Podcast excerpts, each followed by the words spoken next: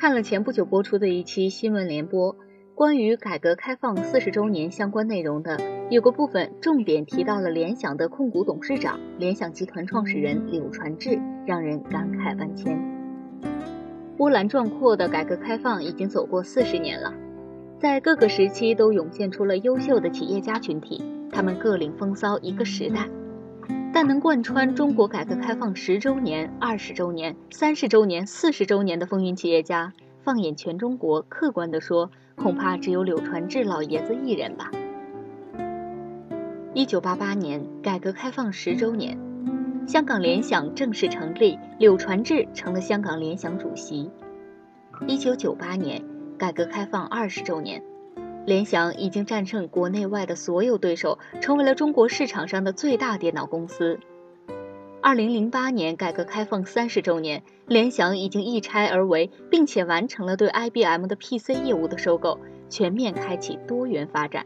二零一八年改革开放四十周年，联想控股也早已赴港上市，旗下机构投资和孵化出来的数百家优秀企业。当然。央视新闻联播对柳传志和联想的报道，我认为还不止于表面，毕竟时间有限，大约两分钟的一个报道，很多人对于柳传志，当然也包括央视的报道内容，津津乐道的还是联想的规模，比如联想如何做到行业第一，联想如何做到年收入三千亿，联想获得了诸多专利和荣誉等等，这些 KPI 的数据层面的成绩，对于柳传志来说，只是细枝末节而已。正如绝顶武功对于张三丰来说也只是细枝末节而已。在我看来，柳传志能引领中国企业四十年，并影响力越来越大，哪里靠的是什么企业规模或者是身家财富？真正的核心还是在于柳传志所探索的企业方法论和构建的思想体系。对当代，同样是对于后世企业的现实意义，这才是最为重要的。这也是为什么 BAT 的市值已经大幅度超过了联想，正威国际和魏侨明等企业营收入超过了联想，但柳传志依然是中国企业最受尊敬的企业家，几乎没有之一。今年联想遭到了联想是卖国贼的不法攻击之后，四十八小时内，柳传志收获了百位企业家对他的支持，这也是中国首个企业家因为一个商业事件获得这么多公开支持。通过这个小事。柳传志的影响力已经说明了一切。前不久，金庸老爷子去世以后，我在虚构的金庸武侠小说对我们有什么现实意义一文中提到，我们为什么要研究金庸，是因为他对我们当下社会方方面面都有极为重要的现实的参考和借鉴意义。同样，在很多方面和金庸非常像的柳传志老爷子能够被我们研究，也是因为柳传志的企业方法论和思想体系。它对我们当下的社会方方面面，尤其是企业经营管理，有着极为重要的现实的参考和借鉴意义。前不久，我发了一条微博，我有幸在年轻时多次和刘老爷子当面学习，深刻地感受了他给国家和社会的贡献，不仅仅在于当下的企业规模，更在于思想体系和企业方法论，能够帮助他人和后人，这个价值是无法估量的。今天我就随便举几个例子，聊聊柳传志的思想体系的现实意义。只有明白这个，才能明白为什么贯彻改革开放四个十周年的唯一企业家是柳传志，而不是比柳传志资产更多的福布斯常客们。九字真言：搭班子、定战略、带队伍。柳传志的管理思想和企业经营方法论，不仅仅是业界耳熟能详的那些语录和观点。其实已经有很多著作和做过系统性的阐述。今天由于篇幅问题，我们还是通过那些容易上手的思想语录做切入。在柳传志的管理思想中，最有名的莫过于被称之为九字真言的“搭班子、定战略、带队伍”。这个论述已经提出几十年的时间了。那现在过时了吗？一点儿都没有。在今天的移动互联网创业实践中。也要先搭建一个核心的班子团队，这是企业的核心。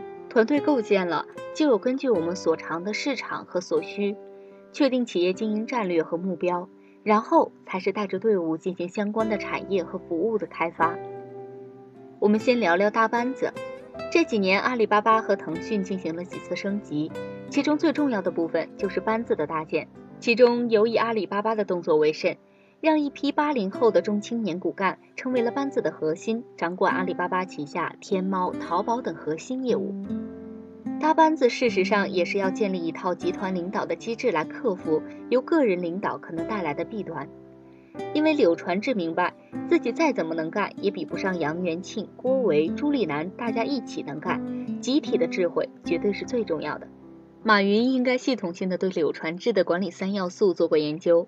网络上有很多关于马云对九字真言的论述，不知道真假，但从实际阿里的经营来看，的确是应用了。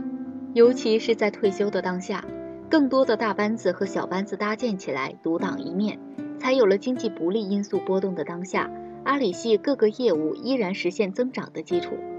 根据实际情况来看，有理想但不理想化。柳传志虽然备受尊敬，但也有一个污点，这个污点就是茂公绩和绩公茂的选择。联想选择了所谓的茂，忽视了绩。随着华为的发展，经过对比之后被放大。这几年因为华为的强势和联想相对的弱势，有人指出联想代表的是茂，华为代表的是绩，以此批评联想。这就是把这十年来中国研发实力不够的锅甩给了柳传志的联想。其实，这是中国企业在不同阶段的不同选择。没有早期经济发展的基础，中国就没有今天重视科技的条件，这是经济学的基本逻辑。关于今后所谓的后果，其实柳传志早就预料到了，并且也如预期一样承担了相应的骂名。因为柳传志管理理想中的一句话，我认为很有必要说出来。那就是有理想但不理想化，这也就是根据实际情况调整企业经营策略。联想起步于改革开放初期，整个中国科技制造业才蹒跚学步，相应的高校和科研体系也没有恢复过来。这个时期到底什么才是最重要的呢？正如同革命早期创立井冈山根据地以后，我们当然也知道城市是重点，那就去攻打城市作为我们的中心吗。联想的使命当然是科技创新驱动，而不是营销驱动。但正如孙中山先生所言，欲要享受文明之幸福，不得不经历文明之痛苦。换句话说，想要技，必须先冒，没有冒的积累，就不可能进行技的升级。在柳传志的思想体系践行下，联想开启了先冒后技的发展路线。后来，联想通过冒做足够了积累，全力进行技的升级。今年初，国家知识产权局在新闻发布会上发布了2017年专利统计数据，联想低调地挤进了前十，以1454件位居第六，超过 BAT 等一众互联网巨头。反观被我们认为今天最强的华为公司，它成立的时候，联想已经走过了几年的发展时间，踩了很多坑，背了很多锅，趟了很多浑水，用自己的实践证明了未来路线的方向感。当然，无法证明早期联想和华为的关系，但我们可以试一下：假如华为也成立于1984年，而且一开始就忽视贸走技的路线，还会有今天的华为吗？我这里做个大胆的预测：联想和华为虽然因为各自的选择走了两条不同的路线，但最终会殊途同归。同样，对于我们今天的企业界，也存在着各种选择。比如自主研发芯片还是采购高通的，比如自己做一个物流体系还是用四通一达的，比如营销预算投放侧重是电视媒体还是新媒体，比如自己搞一个自媒体平台还是入驻各大渠道。如果这些企业家读过柳传志的思想著作，就不会那么迷茫了，去根据当下的情况和自我的储备，选择适合自己的路线，并且为将来可能出现的几种结果做好准备和努力就可以了。入模子培训侧记以人为本，相比技术的传输，文化和思想还有传承就艰难了很多。当然，一旦完成传承，它可以流传千百年，而技术是多变的。联想这边的传承模式就是大家熟悉的入模子，通过入模子让员工能够认识文化企业所倡导的价值观，迅速融入企业。关于联想入模子的。我曾经有幸作为媒体代表受邀观摩联想2014年入模子培训，蕴含了很多柳传志独有的思想理论。现在再把当时的感受分享出来，供大家参考。第一，以人为本，职场没有天花板。在联想以人为本的文化践行下，出现了杨元庆、郭维、朱立南、赵令欢、陈少鹏这样一批领军人物。这些人几乎是由基础成长起来的。那今天如此庞大的联想，基层个人还有多少出人头地的机会呢？有的，因为在联想没有天花板，融入联想文化的个人可以迅速成长，并得到施展的机会。在我们探访老母友的过程中，看到了这边有一个八七年的员工，没有任何背景，也不是名牌大学的学生。二零一一年入职联想，从接电话做起，每天多想一些，多干一些，多主动承担责任。连续三年间升了三级，获得联想内部多项荣誉大奖。这样的员工在联想几乎每一条产品线和部门都有。许多八零后的员工开始走上了管理层的岗位。第二，高效工作，强执行力。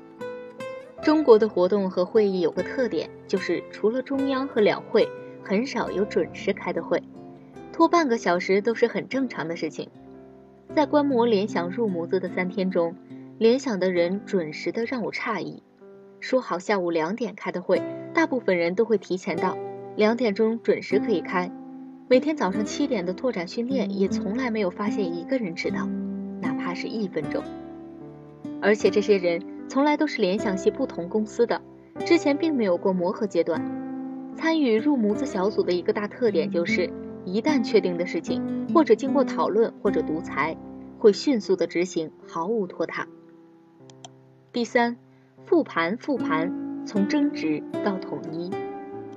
俗话说，吾日三省吾身，联想的复盘文化在这句古话其实是异曲同工的。在我看来，联想文化中复盘是最值得我们且值得所有企业学习的。一件事情做完之后，通过复盘分析，发现其中所导致的事情做好或者做坏的原因是什么，有没有方法继续发扬或者改进。入模子培训班的学员们每天晚上都会从八点一直复盘到晚上十一点，甚至十二点。通过一次次复盘，大家盘点得失。团队从初期的一盘散沙到逐渐成型，就这样一次次复盘中得来的。联想文化中的复盘习惯已经深入骨髓，哪怕是做一个纯粹的游戏，在结束甚至过程中也会进行复盘。第四，文化的包容统一。在晨练拓展的间隙，我问了联想管理学院负责人高强一个问题。联想有很多员工在此之前在海尔、IBM、华为等公司工作过，这些公司也有自己独到的文化和方法论。你们如何解决文化冲突的事情？高强是这样回答的：文化其实可以包容，也可以有所弹性的。我们的新人员工来自五湖四海，不能要求每个员工百分之百按照联想的文化来，但一些基本的底线不能违背。正所谓君子和而不同，就是这个道理吧。第五，入模子也在不断革新。联想入模子据说从一九九一年就开始了，每一次柳传军几乎都会全身心的参与进来，和新员工面对面沟通。这一次联想入模子培训也与时俱进，新增了一些新的模块，比如探访老母友，深入联想集团、君联资本等企业，到一线去探访老母友。和老母友探访交流，听取老母友在线践行联想文化后，对实际工作会有哪些帮助？而且，联想也启动了薪火相传的计划，意思就是不断有年轻人进入培训讲师的队伍，不断培养各个成员公司的讲师来宣扬联想的入模子文化。在本期的入模子培训中，高强已经不具体参与培训事宜，新一批的培训师完全可以搞定。这或许也是联想带队伍文化的一环吧。第六，沙盘模拟。沙盘模拟也是入模子培训新增的内容，设置了一个集市，分五个小组经营，五个小组就是五个创业团队，进行比拼哪家最后赚的钱更多。这集市中可以和风险投资去拿投资，摊子摆起来之后可以拉拢顾客消费进行盈利。我扮演的是消费者的角色。这个阶段第五组给我留下了深刻的印象。他们在开始之前先来问我：“你是消费者，你先说说你对什么感兴趣。”我们的摊子就放置你们感兴趣的服务和产品。而大部分的团队是想当然的按照团队内部的讨论去设置摊位。而且在进行了一段时间之后，第五组主动来问我：“你感觉我们的摊位还有哪些改进？可否说一下你的建议？”我给他们提了一个建议：茶歇区有很多吃的，可以拿来卖呀。反正裁判没有规定必须用发道具才算数。后来我的这个建议被采纳。当时说了一句话，这个环节胜出的一定是第五组。为什么我会这样判断？因为现在是一个粉丝经济的时代。以前是企业生产什么产品，我们消费者就得用什么；而现在，消费者需要什么产品，你们企业就得生产什么。小米能够获得成功。本质的原因就是利用了用户的力量，让用户参与到产品的研发中来，不断的根据用户的反馈进行更新迭代的改进，如此出来的产品自然是用户所喜欢的。同样的道理，第五组已经感悟到了那个层次，加以利用，自然无往不利。第七，不轻易承诺，但承诺就一定要做到。联想做的事想清楚了再承诺。而且只要承诺了，就说到做到，不达目的誓不罢休。我今年初夏参加了联想集团2014年誓师大会，联想集团 CEO 杨元庆站在舞台中央，百感交集。去年的誓师大会，我提出了联想移动要完成一个目标，很多人认为这个目标太高，简直就是空头支票，难以完成。但今天看来，我们超额完成了任务。杨元庆讲完，全场掌声雷动。我就说过，我是一个执行力强的人，说到就肯定要做到。杨元庆补充了这么一句话：说到做到是一种态度，更是一种能力。在为期三天的高强度培训中，说到做到的文化体现无疑。不管是队长还是队员，都践行了这样一条准则。第八，联想是爱学习的公司。虽然戴尔、惠普、IBM 都是联想某个时间点的竞争对手，双方甚至厮杀到了你死我活的地步，但联想对于这些企业的态度更多的不是敌视，也不是轻视，当然战略上会轻视。联想对这些企业的态度是学习，联想一次次超过这些对手，背后的是一次次向这些巨头学习的过程。在入模子培训中，每次都会提到联想的历史和三大战役。联想想告诉新员工，尊敬你的竞争对手，师夷长技以制夷，先跟进，然后再超越。写在最后，中国资产过百亿、千亿的企业家越来越多，但这些百亿、千亿的资产与我们大多中小创业者无缘，而柳传志的企业管理思想却能真正的在当下指导我们工作和生产的开展，这才是实实在在的获得感和价值。总之，检验一个企业家是否伟大的唯一标准，就是他能不能经受得起时间的检验。金钱和固定资产肯定不行，几十年后不知道归谁去了哪里。但有实际意义的思想，反而随着时间的推移愈发绽放它的魅力。当然，对于柳传志，无论如何是一个活生生的人，并不是像很多人以为的要捧起来当做教父的精神领袖。正如我的一位长期关注联想的朋友所言，像柳传志这样经历了几个时代的人，什么样的事儿没见过？财富是什么，还真是身外之物了。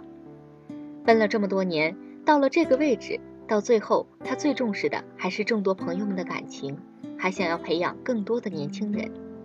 其实他内心并不认为自己是别人口中的教父，也就是一个奔日子的老爷子。